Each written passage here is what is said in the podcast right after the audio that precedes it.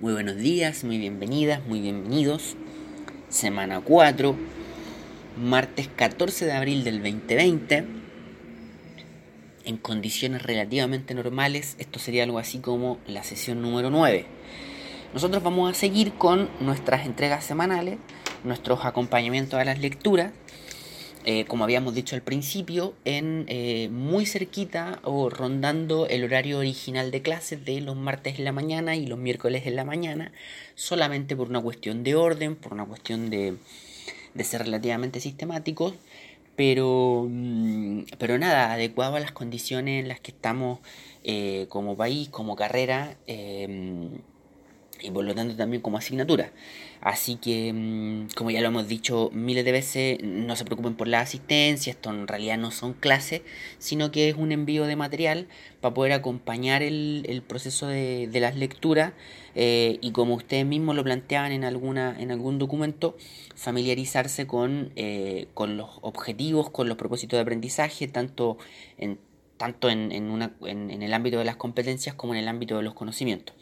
Así que, mm, así que vamos adelante. Nosotros, eh, bueno, primero, la semana anterior, el día martes y el día miércoles de la semana anterior, en el material que yo les, que les enviábamos con, con Benjamín, eh, había, bueno, como siempre, una bibliografía, el material en, Office que construimos nosotros, que termina siendo un PDF, y eh, los archivos de audio tenían que ver con em, Estados Unidos como potencia hemisférica.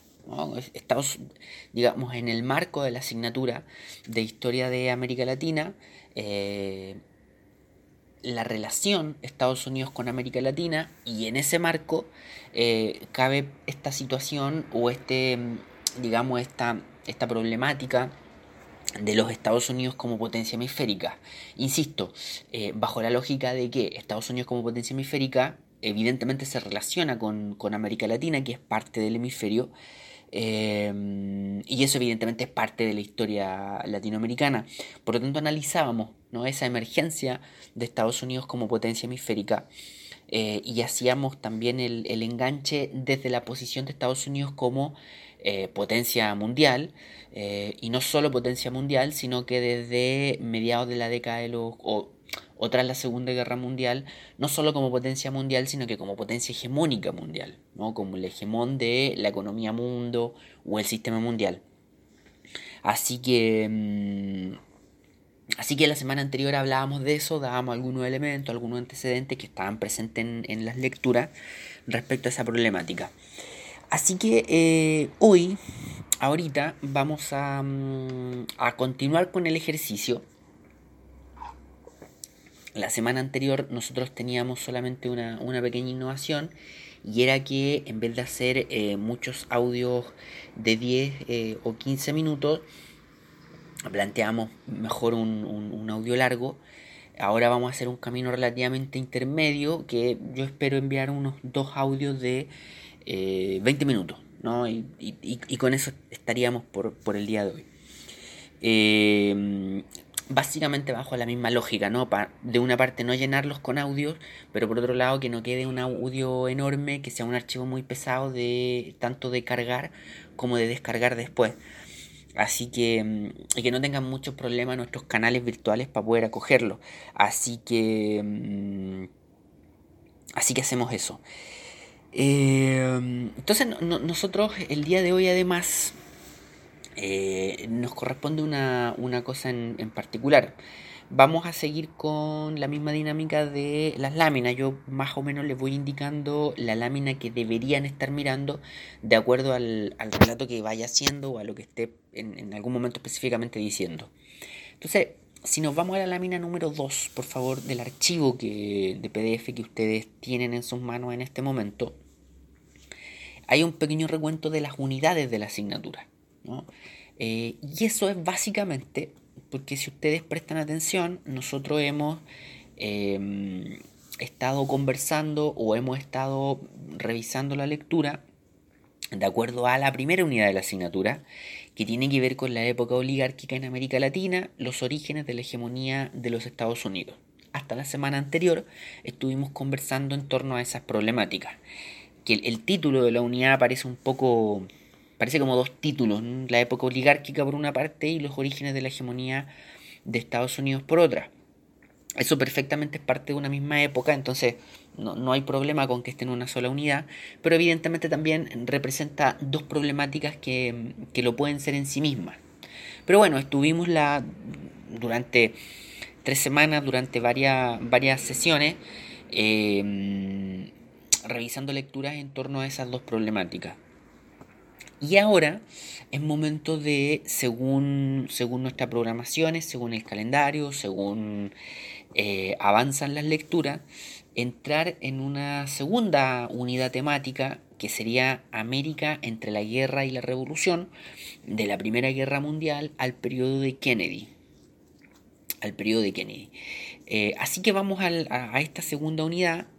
Eh, vamos a estar las próximas sesiones, los próximos audios, los próximos archivos, conversando bajo este marco temático que como título sí sí parece mm, eh, algo, digamos, muy, muy vinculado a los Estados Unidos y muy vinculado a lo global, eh, más que lo específico latinoamericano.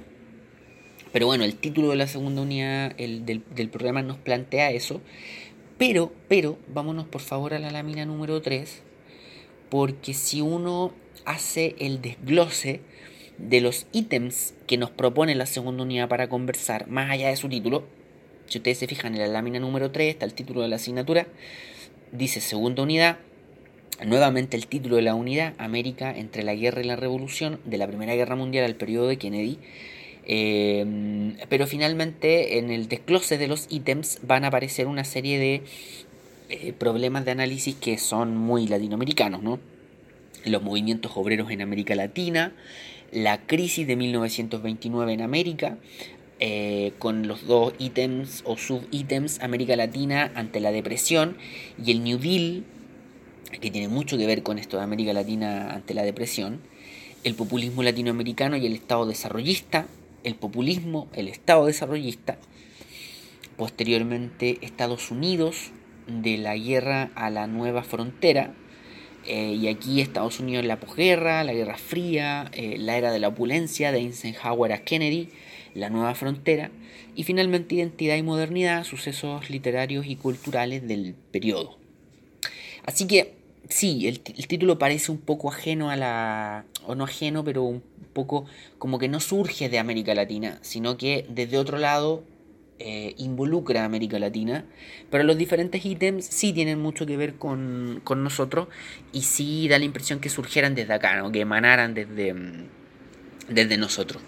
Así que mm, vamos hacia allá, vamos a estar conversando o vamos a estar leyendo en realidad en torno a estas problemáticas y luego intentando em, vincularnos a ellas.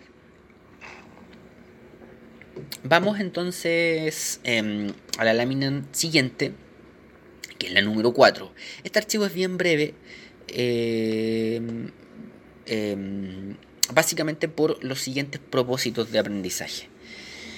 Eh, en la lámina número 4, entonces, eh, planteamos que los, propósitos de mm, aprendizaje tienen que ver con reconocer antecedentes relevantes de la evolución de la estructura social en América Latina en las primeras décadas del siglo XX, reconocer demandas populares y el surgimiento de nuevas representaciones, actores y sujetos políticos en América Latina, en las primeras décadas del siglo XX, y en tercer lugar, reconocer elementos y antecedentes del surgimiento y evolución del movimiento obrero en América Latina en las primeras décadas del siglo XX.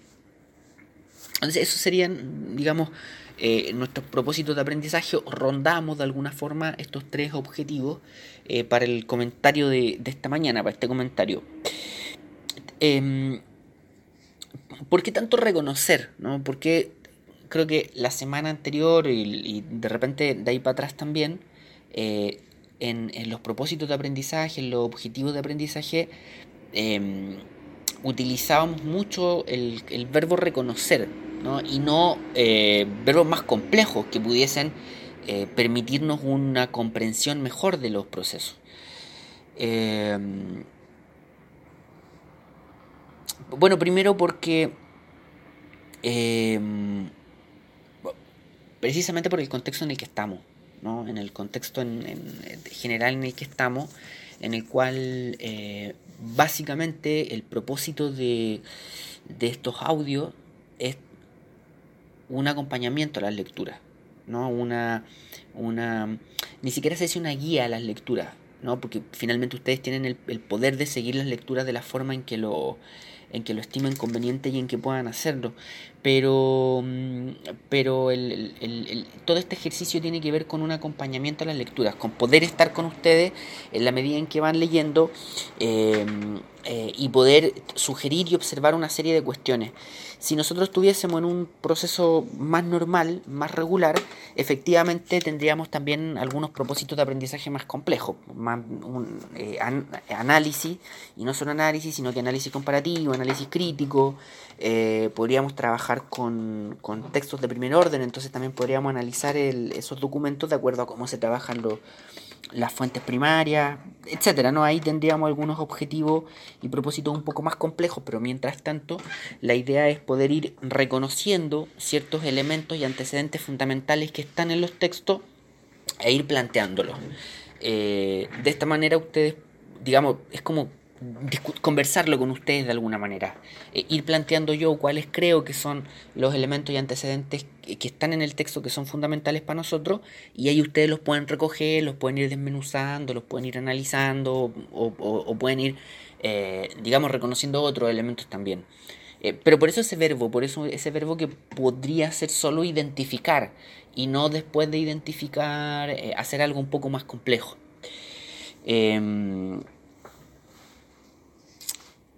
Bueno, esos serían los propósitos o los objetivos de esta mañana.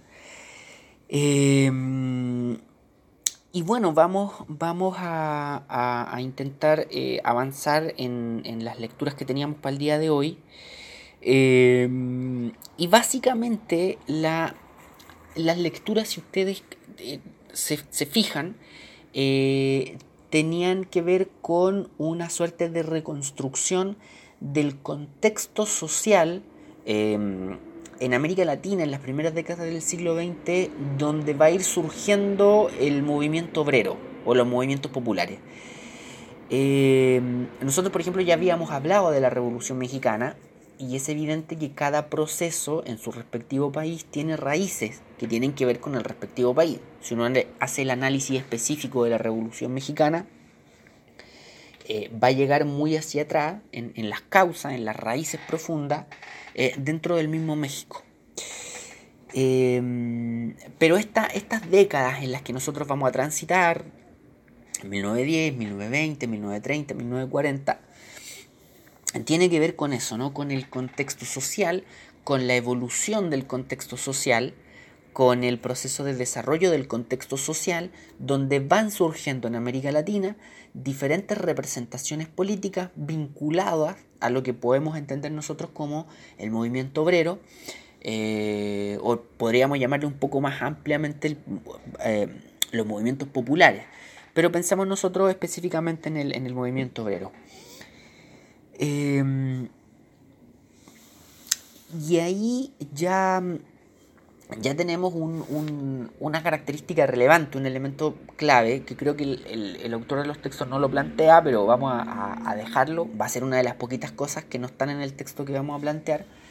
Eh, y es cómo la conformación de un movimiento obrero o de un movimiento popular tiene que ver absolutamente con eh, la estructura social, llamémosle de alguna forma la estructura social, ¿no? con, con la composición de la sociedad eh, y evidentemente está relacionado en términos de, mm, de, de, correspondencia con la historia del, del respectivo país o del, del, respectivo espacio donde se está desarrollando.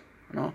Eh, el movimiento obrero, insisto, tiene que ver o, surge a partir de cómo está compuesta la sociedad. ¿no?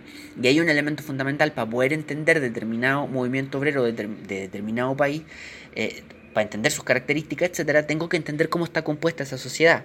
Y eso además se corresponde con la historia de esa propia sociedad. Entonces ahí hay como una suerte de triángulo que, está muy unido eh, y que hay que entender siempre para poder eh, comprender, digamos, más de fondo los movimientos populares y en particular el, movimiento obrero. nosotros, y aquí una, una, pequeña observación, una pequeña aclaración, en, digamos en condiciones normales, en términos de la planificación original de la asignatura, eh, la idea era justamente tomar estos textos como un elemento que nos sirviera para reconstruir el contexto social o como una herramienta que nos sirviera para construir o reconstruir el contexto social eh, y determinados puntos de partida eh, y después íbamos a, dar una conversación en torno al precisamente al surgimiento y a la evolución del movimiento obrero en América Latina como contexto general y con algunos elementos de los, de, los países en particular. Eh, eh, es bien interesante lo que ocurre en varios países, como la Argentina, como Brasil, como Chile, por ejemplo. De hecho, ahí hay, uno podría decir que hay como un eje, ¿no? El, el caso argentino podría ser uno, el caso chileno se le podría relacionar eh, y es distinto, por ejemplo, lo que pasa en Bolivia, lo que pasa en Perú, lo que pasa en Ecuador, que, tienen, van a tener otras particularidades. Entonces, e, era interesante eso. Ahora, eh, dadas las características en las que estamos, esa segunda parte no, no la vamos a poder desarrollar porque tenía que ver con elementos que estaban por afuera de los textos. Y en este caso, dado el, el, contexto en el que estamos, eh, nos, nos, tenemos que o tenemos que ser más fieles a, la, a las lecturas. Pero vamos a tratar de ir salpicando con algunas cositas para que no se pierdan. Eh, de todas formas, no se preocupen eh, porque mm, después esto lo podemos repasar y podemos dar más lecturas complementarias. Lo podemos, cuando recuperemos eh, cierta normalidad, también lo podemos volver a discutir y, no es que se vaya a perder esta información o, estos debates. así que vámonos por favor a la lámina número 5 y en la lámina número 5 ustedes van a encontrar, eh, bueno, el título de la asignatura, Historia de América Latina, y dos preguntas que son eh, interesantes acá. Eh, que, bueno, esto está sacado de, los textos, son preguntas que plantea el autor, que, los autores, perdón, que no están planteadas así explícitamente o que o no totalmente, pero que, pero que también lo hacen, ¿no? Están claritas en el texto. En primer lugar, el autor hace una, una pregunta que tiene que ver con em, esto del título, o, uno de los títulos de los apartados, ¿no? Sociedad dual o pluralismo social. ¿no? Y esto tiene que ver, o sea, el autor ya parte cuestionando eh, algunas teorías respecto a, América Latina, unas teorías que venían del primer mundo que nos hablaban de la, de la América Latina como una sociedad dual, es decir, una sociedad donde conviven prácticamente dos mundos, un mundo moderno y un mundo tradicional, un mundo que está, digamos, en el galope del capitalismo del, del siglo XX, del capitalismo global, y otro mundo que todavía es parte de las estructuras tradicionales, ¿no? que no se ha, eh, digamos, sumado del todo a esa modernidad. Entonces un mundo muy vinculado, un mundo de la modernización capitalista, muy vinculado al, a lo urbano, muy vinculado a las nuevas formas de eh, trabajo, muy vinculado a la inversión extranjera y un mundo más tradicional, insisto, todavía dentro de las estructuras de, la, mm, eh, de lo tradicional, todavía eh, no vinculado del todo a los sistemas del trabajo, todavía con, con gente, digamos, bajo otras condiciones de, de trabajo. Entonces, se, planteaba, digamos, esa lógica desde teorías, eh, vamos a llamarlas primermundistas, en torno a América Latina, ¿no? Una América Latina como una sociedad dual, por una parte una sociedad que avanza hacia la modernización y por otro lado una sociedad que está todavía en sus estructuras tradicionales. Eh, entonces el, el, autor toma estas teorías y de alguna forma las cuestiona, ¿no? Plantea la pregunta, ¿o es América Latina una sociedad dual ¿no? Donde convive una sociedad moderna y otra atrasada, o es más bien un pluralismo social, ¿no? Sin negar esa lógica de la sociedad dual, pero sí de alguna forma cuestionándola, ¿no? O es más bien un pluralismo social, porque en realidad em, podría ser que haya una estructura dual, pero dentro de esa estructura dual, o, o digamos, eh, complejizando esa estructura dual, en realidad hay una pluralidad muy grande, ¿no? una pluralidad em, enorme de identidades, donde por ejemplo están las identidades étnicas y las identidades nacionales, más allá de si, un, de si la América Latina es moderna o atrasada, o si hay dos, grupos, uno que está en, el, en la modernización y otro que aún está en las estructuras tradicionales. No, el autor ahí lo va a complejizar. Y eso es interesante porque de alguna forma, insisto, esas teorías que veían a la América Latina como una sociedad dual, en general vienen de afuera, no son teorías que surjan desde acá. Y una segunda pregunta que también hace el autor y que también es interesante es si eh, es, digamos una, una, pregunta un poco menos general, pero que también es, interesante discutir. Eh, y dice, bueno, la, la fuente de la, de la polarización en América Latina, la fuente de la separación, la fuente de la, de la distancia entre los distintos grupos sociales, está en los, orígenes, en los orígenes étnico-culturales o en el sistema de clases. ¿No?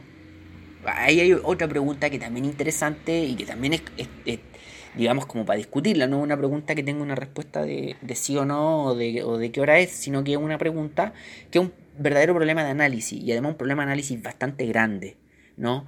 El, digamos, el eje de los debates, de las separaciones, de las polaridades en, América Latina tiene que ver con una cuestión eh, más bien identitaria, tiene que ver con una cuestión más bien referida a lo étnico, a lo nacional, a lo cultural, o tiene que ver con una cuestión más referida a los procesos productivos y el sistema de clase, ¿no? ¿Qué, determina más en América Latina, por ejemplo, el sistema de clase o el sistema o las identidades eh, nacionales o étnicas o culturales? Y ahí hay un, elemento relevante. Eh, hay muchos ejemplos de, esta, de esta situación. Eh, tal vez no estableciendo el versus, porque aquí claramente con, esta pregunta o con esta problemática el autor establece una tensión entre lo étnico-cultural y el sistema de, clase, ¿no? ¿Qué es más relevante, digamos? ¿Qué es más determinante? Eh, me acordaba yo de una, de una situación que de alguna forma ronda esta pregunta, no específicamente, no responde específicamente a esta pregunta, pero ronda esta problemática cuando vienen estas demandas que, que le hace Bolivia a Chile hace un par de años atrás estas demandas en, La Haya, en los tribunales internacionales por situaciones limítrofes.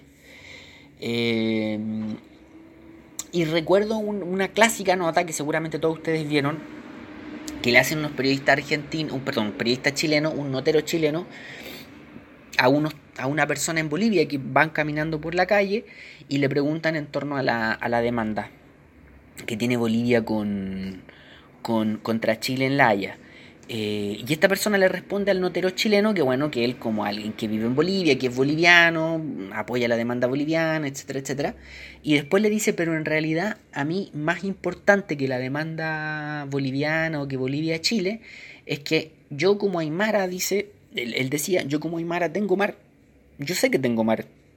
Y los Aymaras que viven en Chile tienen Amazonía, porque la nación Aymara cubría territorios que hoy día están en Bolivia, que están en Perú, que también están en Chile. Entonces yo como Aymara, esta, esta demanda para mí es secundaria. Yo como Aymara sé que tengo mar. Y los Aymaras que viven en Chile saben que tienen Amazonía y acá tienen su Amazonía. No, no hay ningún problema. Entonces es interesante porque de alguna forma ronda esta pregunta. ¿no? Eh, ¿Qué te determina más? ¿O o a qué estás más vinculado tú? Eh, a los orígenes étnicos culturales o a otro sistema eh, como el sistema de clase o en el caso del, que comentaba esta persona en Bolivia al, sistema más jurídico de los estados.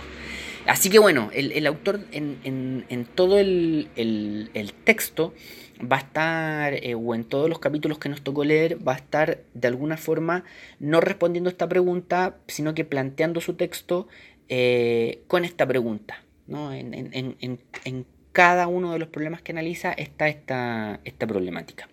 Equipo, dejamos este audio hasta acá y pasamos a un audio siguiente. estábamos entonces en la lámina número 5 y planteamos estas dos preguntas, o decía, o digamos, planteamos que estas dos preguntas se pueden detectar en la lectura, se pueden detectar en los textos, y no es que el autor las esté intentando responder explícitamente, pero sí están presentes a lo largo del desarrollo de las distintas problemáticas que, el autor va planteando en el texto, que el autor va, eh, va como desarrollando en el texto. Eso en la, en la lámina número 5. Ahora vámonos a la lámina número 6, que además es la, es la última, pero que contiene una serie de, de antecedentes que nos plantea el, el texto. Em, bueno, en primer lugar, si ustedes se fijan, va a ser para el autor, para los autores en realidad, autor y autora, bien relevante. Em, hay, dos elementos que plantean como bien relevante.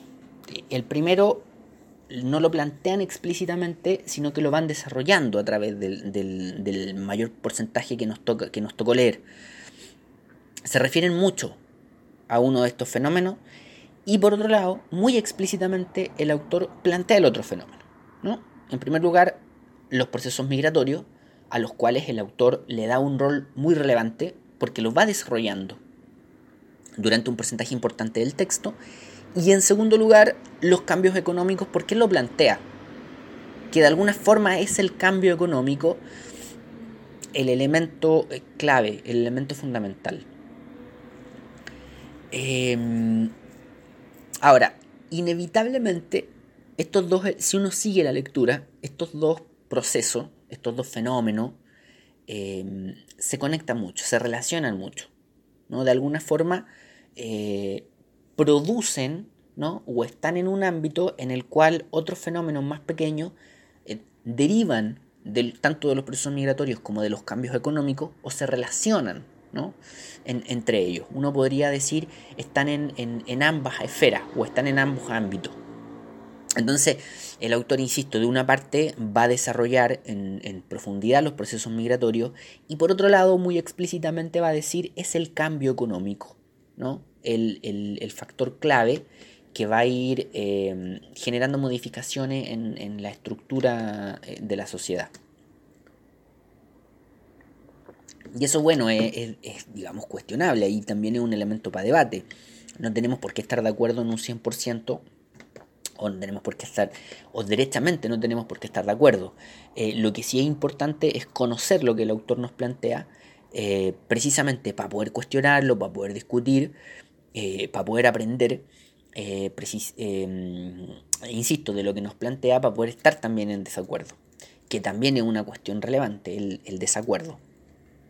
Entonces, em, ¿por dónde partimos acá? Procesos migratorios, cambio económico. Pensemos en, los procesos migratorios. Em, y si uno va, digamos, desmenuzando lo que nos tocó leer, el artículo, perdón, los pasajes del libro, eh,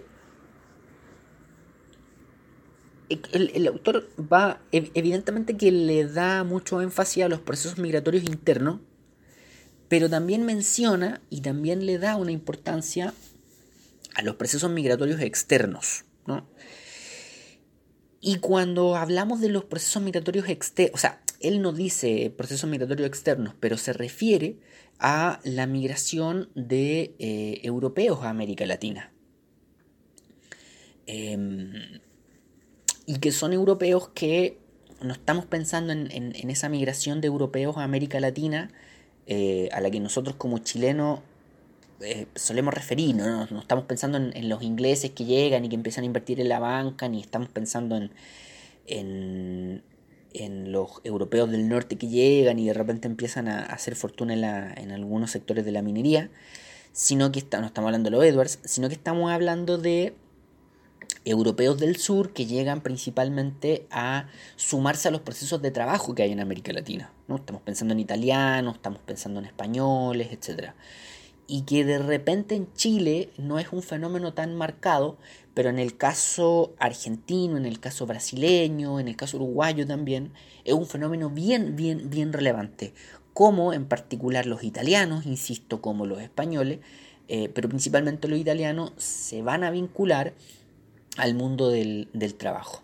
Y eso no solo va a tener relevancia en términos de la mano de obra, sino que también va a tener relevancia en algo que vamos a ver más adelante y que tiene que ver con la madurez precisamente eh, de las representaciones populares, de los movimientos populares, de los procesos de conformación y desarrollo del sindicalismo, del movimiento obrero. Pero planteemos eso ahí, ¿no?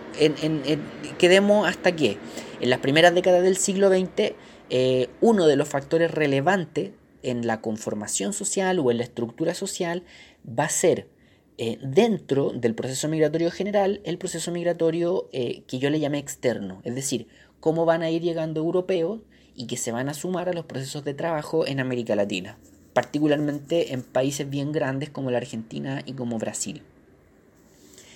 Ahora, eh, el autor le da más relevancia aún a los procesos migratorios internos, a los procesos migratorios internos.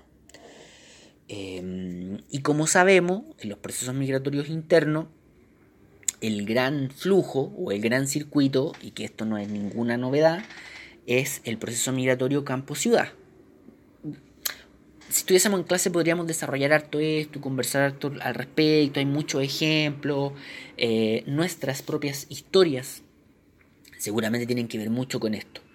Pero, pero, pero bueno, este, lo dejamos ahí para que lo piensen en la lectura, o para que lo vayan desmenuzando en la lectura. El punto es que los procesos migratorios internos en los respectivos países de América Latina eh, va a ser un fenómeno súper, súper relevante para la conformación de la estructura social en el siglo XX, ¿no? Esta migración campo-ciudad. Y eso es súper notorio cuando uno eh, nota otro elemento que está en el texto muy presente y que es el análisis demográfico que se está haciendo permanentemente en los pasajes que nos tocó leer. Eh, y un análisis demográfico que está planteando una mirada comparativa, un análisis comparativo entre la población urbana y la población rural. Ahí en el texto hay muchas estadísticas, hay varios cuadros que nos muestran la evolución comparativamente, ¿no? Cómo va a ir la población latinoamericana, la población urbana latinoamericana va a ir aumentando en relación a la población rural, que o aumenta en un porcentaje muchísimo menor, o bien incluso se estanca y en algunos casos disminuye, salvo, salvo algunos ejemplos bien específicos como me parece que Haití, me parece que El Salvador, no recuerdo cuál más, donde la población rural sigue teniendo mucha fuerza y sigue creciendo. Si bien a la par de la latinoamericana o incluso, perdón, de la urbana o incluso con más fuerza. Pero son ejemplos bien específicos. En el grueso de los países latinoamericanos, eh, la población urbana va superando la rural.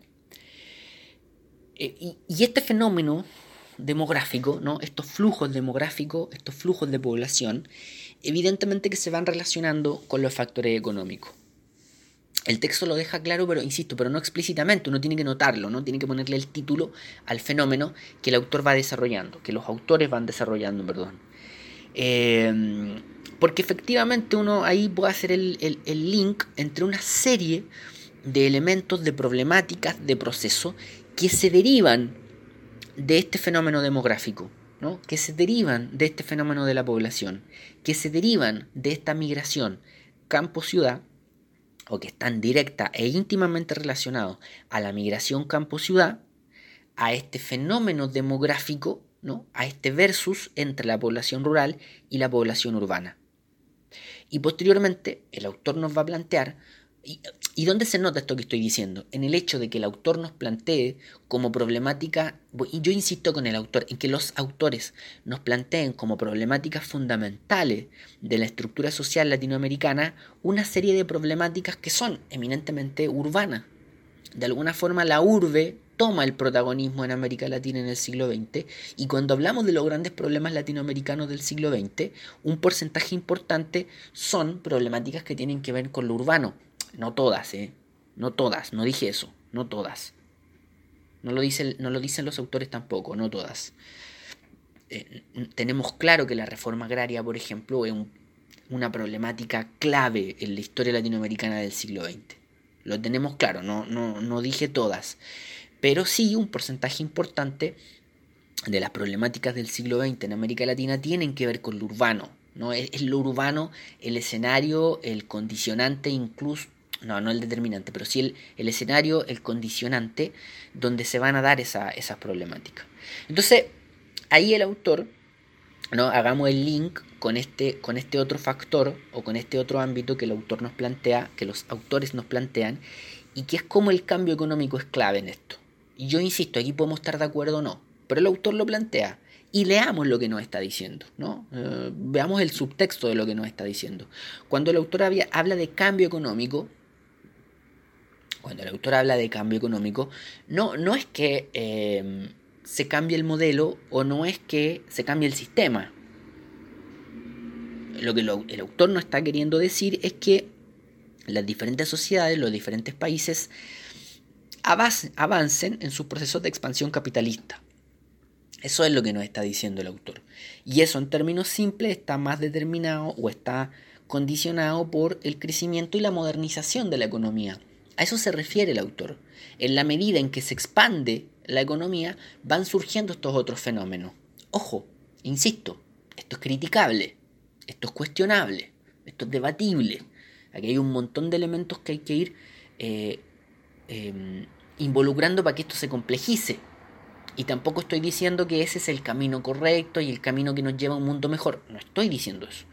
Solamente estamos eh, reconociendo y comentando algunos elementos que son clave en el texto y el texto trata eh, en torno a algunos elementos que son claves en la historia latinoamericana. Entonces, lo que el autor nos dice es que en el fondo la estructura social de las primeras décadas en el siglo XX se va desarrollando, va evolucionando de acuerdo ¿no? a ese cambio económico que él denomina, que finalmente a lo que se está refiriendo es a qué tanto se va expandiendo el capitalismo, a qué tanto va avanzando, va evolucionando el, tipo de economía que se tiene, ¿no? el, el crecimiento y la modernización, pero dentro de ese sistema económico que se tiene. Entonces, por ejemplo, la expansión de las ciudades tiene que ver con eso. O, otro elemento más, más, claro que ya lo decíamos las semanas anteriores, la expansión, por ejemplo, de las obras públicas, de los tendidos de ferrocarriles, de los caminos. Eh, digamos, se va modernizando la infraestructura de la expansión de la economía. Eh, y eso es clave en, la generación de la estructura social o en el desarrollo, la evolución de la estructura social. Pongámosle un poco más de elementos concretos. Por ejemplo, en América Latina va a ser clave, eh, un, bueno, en todo el mundo va a ser clave, pero en la época en la que estamos hablando, primeras décadas del siglo XX, va a ser clave un fenómeno que, al cual le vamos a llamar eh, cuestión social. Eh, no es un nombre muy sofisticado, lo hemos escuchado todos desde la época del colegio, pero para que eh, digamos, no gastemos tanto tiempo en, definir y entender el fenómeno, eh, pensemos en la cuestión social, ¿no? Pensemos en estos problemas enormes de toda esa gigantesca masa de gente que quedó afuera de ese crecimiento, de esa modernización, o que le toca la parte fea, o la parte más fea todavía, de ese crecimiento y esa modernización. Toda esa enorme cantidad de gente que queda al margen del progreso al margen del crecimiento y la modernización. Toda esa enorme masa de gente que vive en condiciones de pobreza, que vive en condiciones de miseria material, obviamente, que vive en pésimas condiciones materiales, tanto sanitarias, etcétera, en eh, las ciudades en América Latina. Eh, y que se le ha llamado genéricamente como la cuestión social. Entonces en las primeras décadas del siglo XX eso es muy notorio y eso está muy relacionado con el proceso migratorio. Toda esa cantidad de gente que va del campo a la ciudad no encuentra las condiciones que quería encontrar.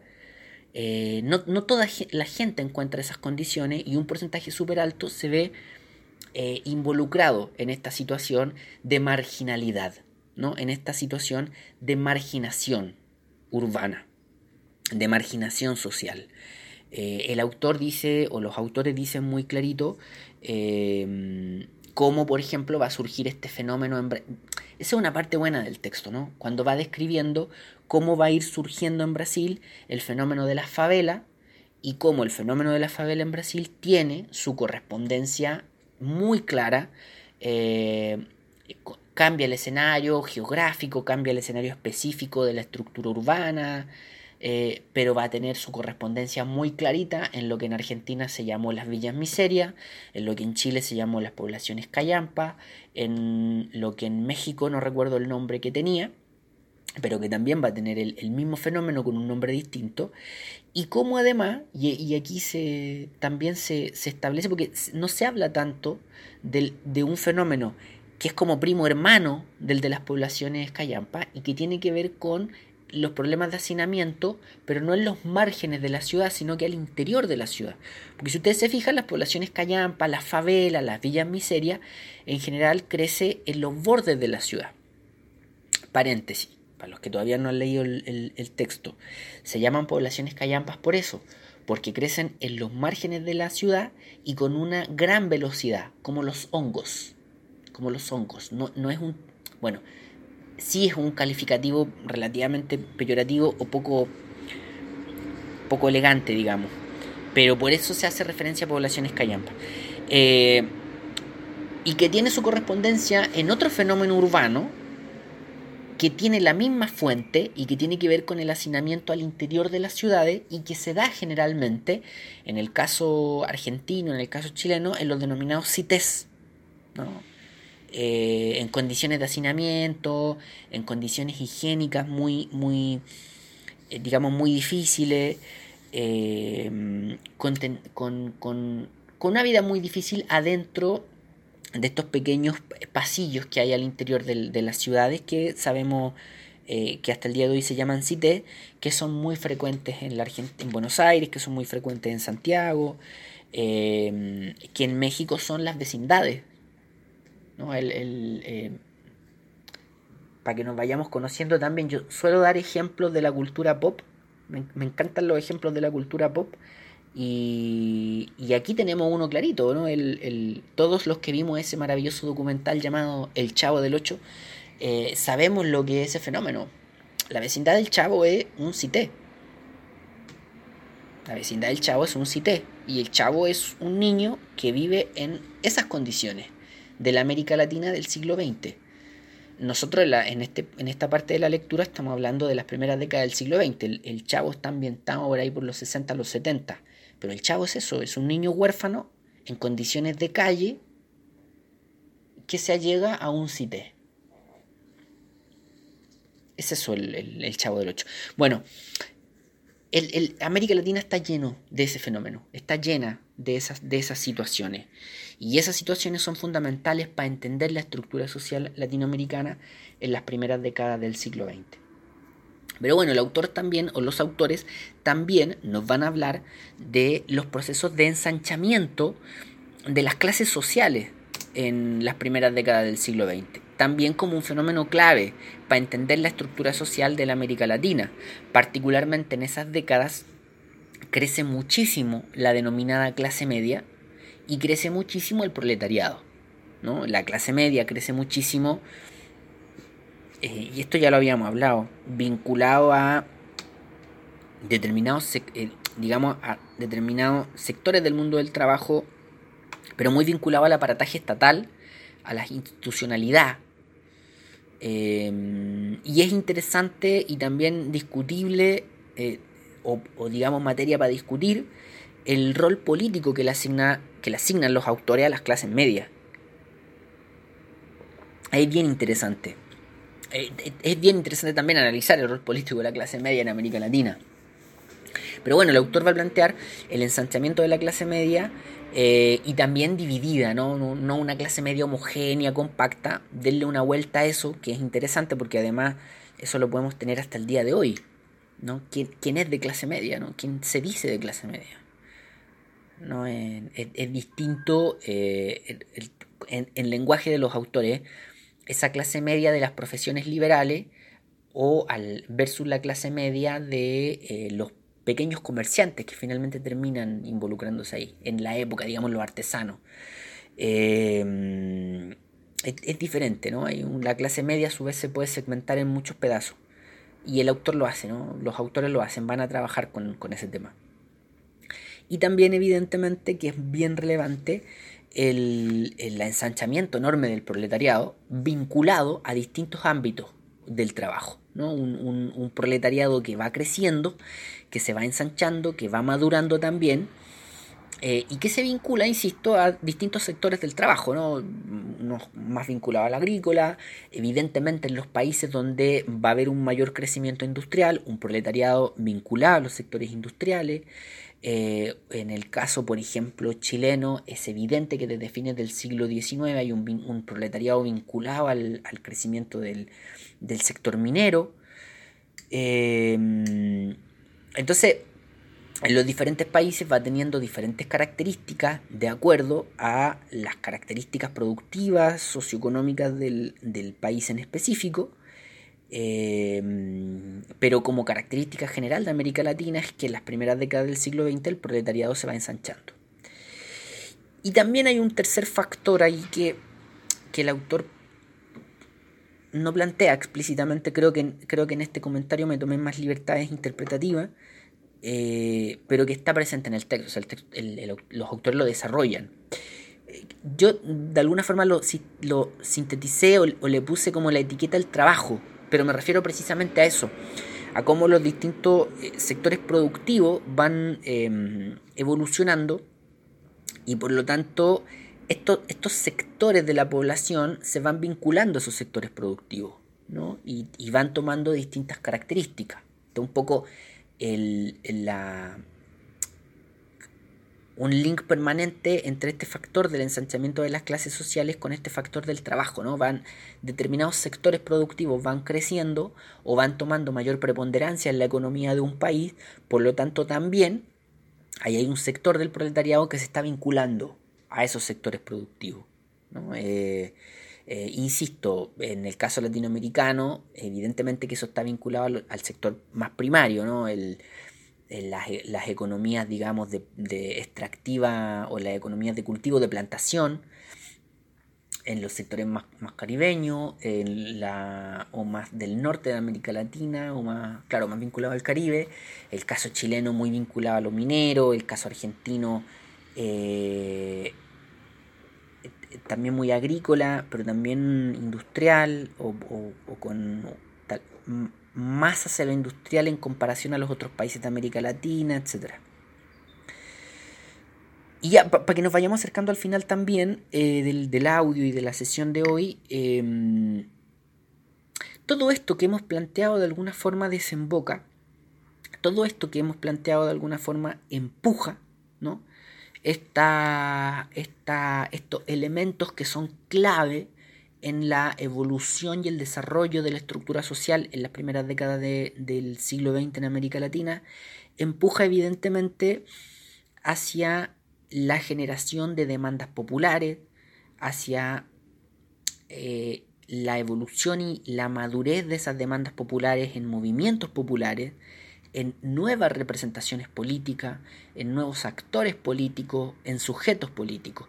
Y tal vez no nuevos en términos de que surjan acá, a lo mejor surgieron hace varias décadas, pero empiezan acá a madurar, a evolucionar y también a constituirse en eso, en sujetos, o sea, en agentes de. en, agentes, ¿no? Empiezan también a, a ganar poder político o a tener la capacidad de, no sé si de disputar poder político, pero sí de presionar de ser un actor desde los sectores populares que presionan al poder o que tienen esa capacidad de eh, empujar, de presionar, de transformarse en actores. Eh, y bueno, en esto el movimiento obrero va a ser fundamental, va a ser clave, evidentemente que es uno de, de estos actores preponderantes eh, y que en América Latina se va a ir eh, organizando de, mm, de, distintas maneras. De alguna forma este es el escenario donde ese movimiento popular, ese movimiento obrero va a ir tomando forma y va a ir adquiriendo esto que yo digo, esta, esta capacidad de actor, de sujeto, eh, con distinta, dependiendo del país, también con distinta capacidad de, de presión y con distintas características. Solamente, y va a ir terminando, algunos elementos breves del movimiento obrero latinoamericano en, en estas décadas, las primeras del, del siglo XX en América Latina, eh, muy a modo de, de, plantear algunas cositas. Em, como ya decíamos, por ejemplo, este, este movimiento obrero va a estar muy, em,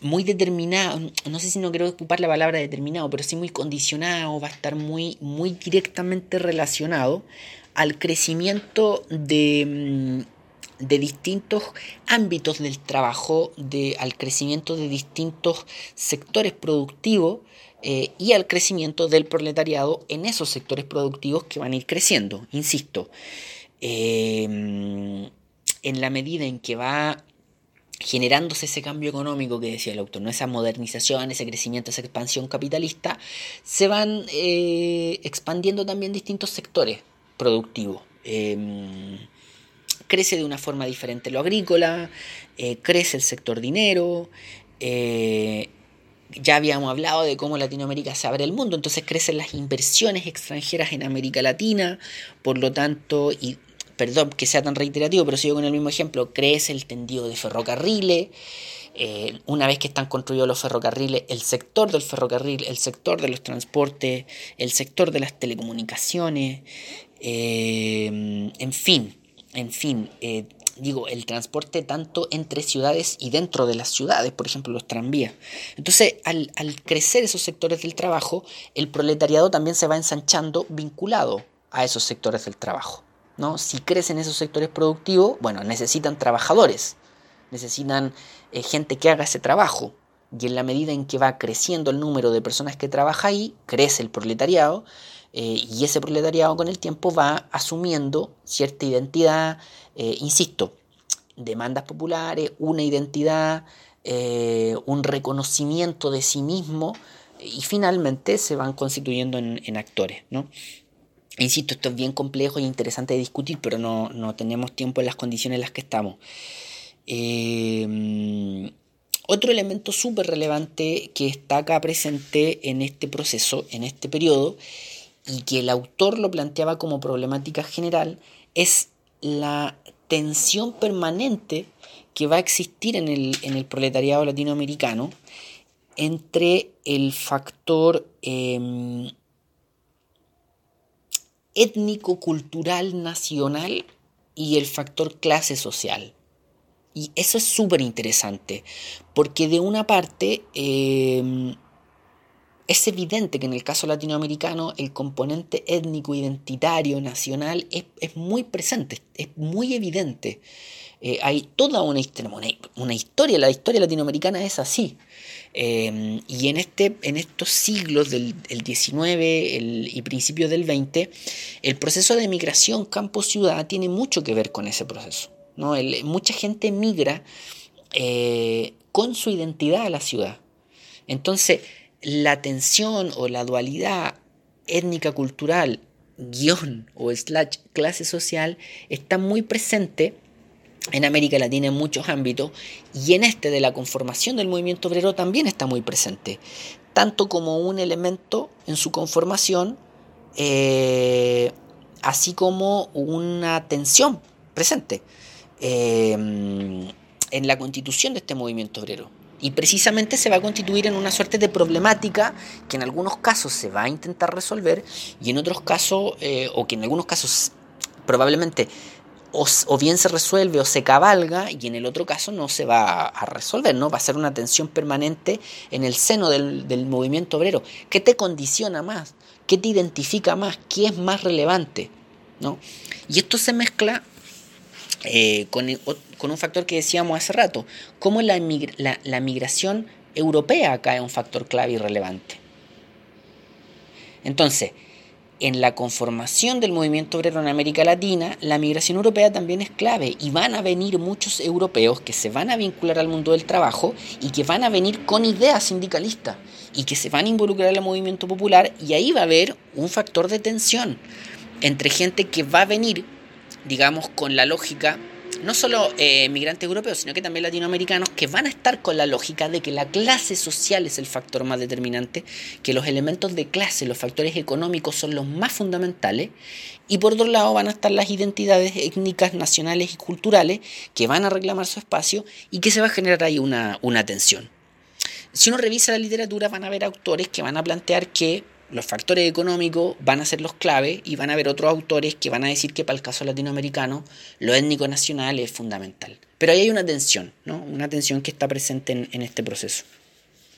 Espero que se haya entendido, porque creo que, creo que no, no, me queda del todo claro haber sido yo claro. Eh, eso, solamente dos cositas más breves y tal vez un poco sueltas, pero que son, son importantes de plantear es que, eh, es que las primeras décadas del siglo XX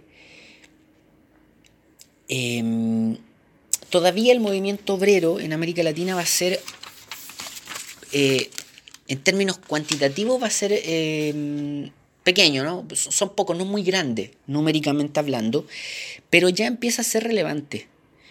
Em, va a tener un impacto importante en los distintos países de América Latina. Entonces, si bien no es tan numeroso, sí empieza a ser relevante. Y otro elemento también importante es que, em, pero que ya un poco más, em, digamos, más, más, profundo, más, más, más, profundizando, es que también el movimiento obrero, así como tiene esta, como va a tener esta, esta problemática o esta tensión entre lo étnico, nacional, cultural y el factor clase social también va a tener otra tensión importante eh, y es que desde un principio se empieza a dividir entre un sector más vinculado al, anarcosindicalismo y otro sector más vinculado al socialismo. ¿no? Y hay, hay una pequeña tensión también. Eh, y después con el tiempo también empiezan a surgir los partidos comunistas en, América Latina en las primeras décadas del siglo XX. Por lo tanto, ahí va a haber también una suerte de, triada de tensión, una, suerte de tensión triple entre el anarcosindicalismo, del cual a veces no se habla tanto, pero que está muy presente en el movimiento obrero en América Latina, entre eh, los sectores que están más genéricamente en la tradición del socialismo y los que particularmente están vinculados a los partidos comunistas y al surgimiento de los partidos comunistas en, América Latina, en las primeras décadas del siglo XX. Así que, equipo, eso, eso, vamos a, mm, quedar hasta acá. Hemos intentado hacer nuevamente un acompañamiento a las lecturas eh, del día de hoy, eh, las cuales han estado muy vinculadas a la conformación y la evolución de la estructura social en América Latina en las primeras décadas del siglo XX eh, y hemos abordado esto para más o menos comprender o entender, reconocer el contexto social, el escenario social donde va a ir surgiendo el movimiento obrero en América Latina. sí, nos queda mucho para hablar del movimiento obrero, Em, los textos lo que más hacían era la construcción o la reconstrucción de esa estructura social, pero nos queda pendiente que cuando retomemos cierta normalidad en, el semestre, poder discutir, poder analizar un poquito más detenidamente el movimiento obrero en las primeras décadas del siglo XX en América Latina. Eso equipo, nos escuchamos mañana, el recuento de mañana sí va a ser un poco más breve, pero nos escuchamos mañana en otro acompañamiento de, de los textos.